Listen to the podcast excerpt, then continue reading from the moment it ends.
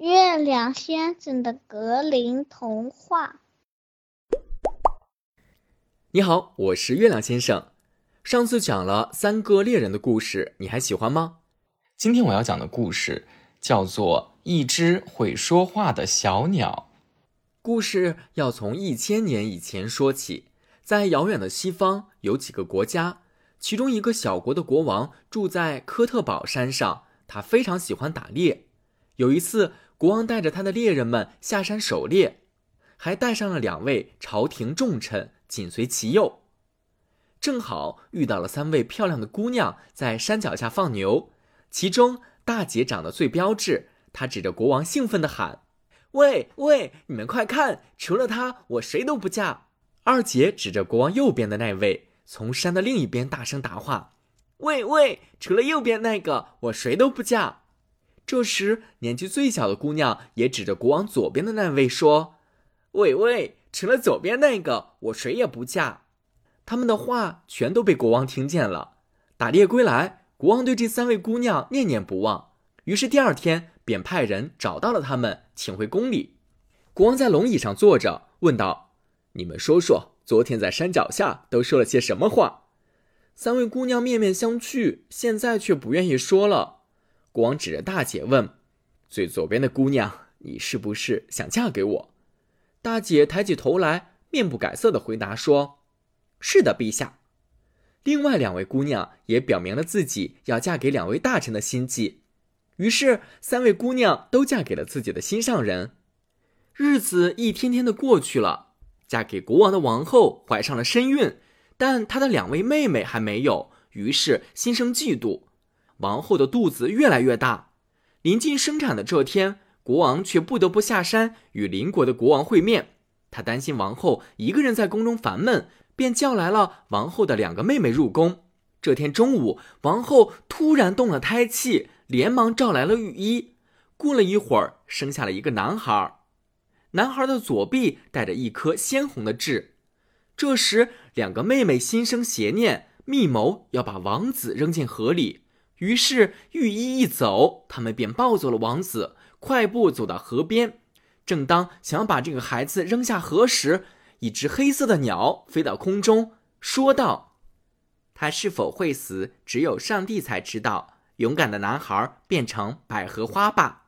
两个妹妹看到了这只诡异的鸟，听到了这么可怕的歌谣，害怕极了，迅速把王子扔到河里，便急忙跑开了。国王回来后。两个妹妹连忙跪下，假装面露难色，说：“陛下，臣妾有一件事，不知当讲不当讲。”国王说：“但说无妨。”妹妹说：“王后，王后，她生了一只狗。”国王十分震惊，但是没有处罚王后，只是来回踱步，然后自言自语：“罢了，这恐怕命中注定。”然而。被扔进河里的王子正好被住在附近的渔夫捞了起来。捞起来时，王子还活着。渔夫和妻子没有孩子，于是收养了他。一年后，国王又出远门了。恰巧这时，王后又生下了一个男孩。那两个凶狠的妹妹故技重施，又抱走了孩子，并扔到河里。这时，又有一只黑色的鸟飞到空中，说道：“他是否会死？”只有上帝才知道。勇敢的男孩变成百合花吧。国王回来时，妹妹们对国王说：“王后又生了一只狗。”国王还是没有处罚王后，又说：“这恐怕是命中注定吧。”那渔夫又把男孩捞起来，带回家去抚养了。第三年，国王又出门了。这次，王后生了个女儿。同样。两个狠心的妹妹把女儿扔到了河里，黑色的鸟儿再次出现，说道：“她是否会死，只有上帝才知道。”勇敢的女孩变成玫瑰花吧。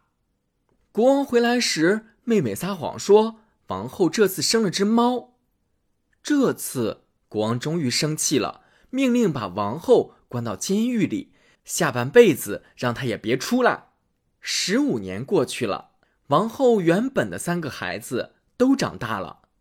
有一次，老大跟邻居家们的男孩去捕鱼，结果他们不愿意跟老大一块儿去，还说老大是个捡来的孩子。老大十分伤心，就去问老渔夫是不是真的。老渔夫思来想去，还是决定把真相告诉他。十几年前，老渔夫出去打鱼，发现河里漂着一个婴儿，于是把他从河里捞出来抚养长大。老大听完后，决定要去找自己的亲生父亲。渔夫请求他留下，可是老大坚决不肯。渔夫也没办法，便同意他出发了。老大走了几天几夜，最后来到了一条大河边，河边坐着一位老太太。在钓鱼，老大走过去搭话：“老婆婆，你要钓很长时间才能钓得到鱼呢。”“大概是的，正如你要寻找很长时间才能找到你的父亲。”老大十分惊讶，这个老婆婆怕是有什么魔法才能知道她心里想什么，便继续问：“那么，老婆婆，您知道我要怎么才能找到我的父亲吗？”老太太什么话也没说，直接把老大驮在背上，带他过了河。然而在河对面，老大找了很久很久，也没有找到他的父亲。老大迟迟不回家，老二就请求离家去寻找他的哥哥。老二来到河边，遭遇了跟他哥哥一样的情景。现在家里只剩下小女孩一个人在家了，她非常想念自己的哥哥们。最后也请求老渔夫让他出门去寻找哥哥。小女孩来到了这条大河边，对老婆婆说：“你好，老婆婆，上帝保佑你钓到大鱼。”老婆婆一听这话，就变得很和蔼，背小女儿过了河，还给了她一根魔杖，并对她说：“沿着这条路往前走吧，孩子。当你看到一条大黑狗时，千万别出声。”不要笑，也不要看它，要一直走过去。然后你会来到一座敞着大门的城堡前，站在门口。你一定要放下魔杖，径直穿过城堡，从另一边出去。那里有一口老井，井底长出一棵树，树上挂着一个鸟笼，里面关着一只鸟。你要取下鸟笼，并从井里取出一杯水。接着，你带着鸟笼和这杯水原路返回，再从门口捡起那根魔杖，拿到身上。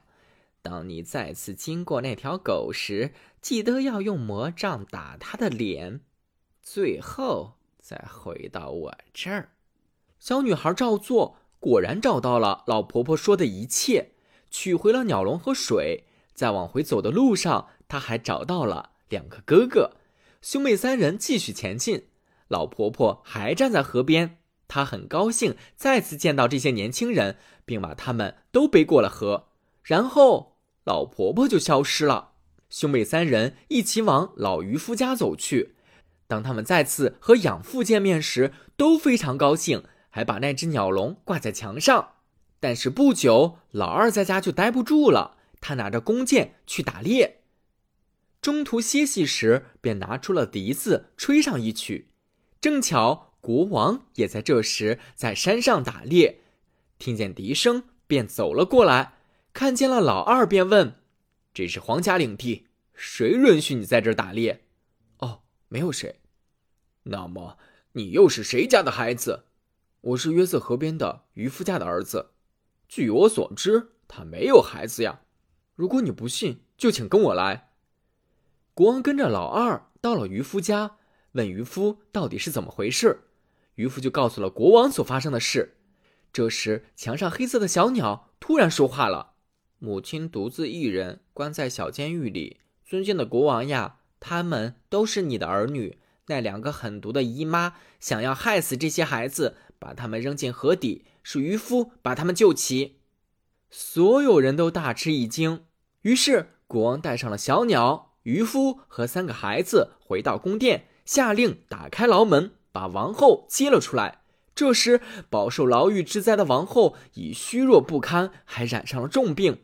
小女儿就把从井里取出来的水喂给王后喝。喝了这碗水，王后竟然也容光焕发，并恢复了健康，而那两个狠毒的妹妹则被国王下令打入地牢。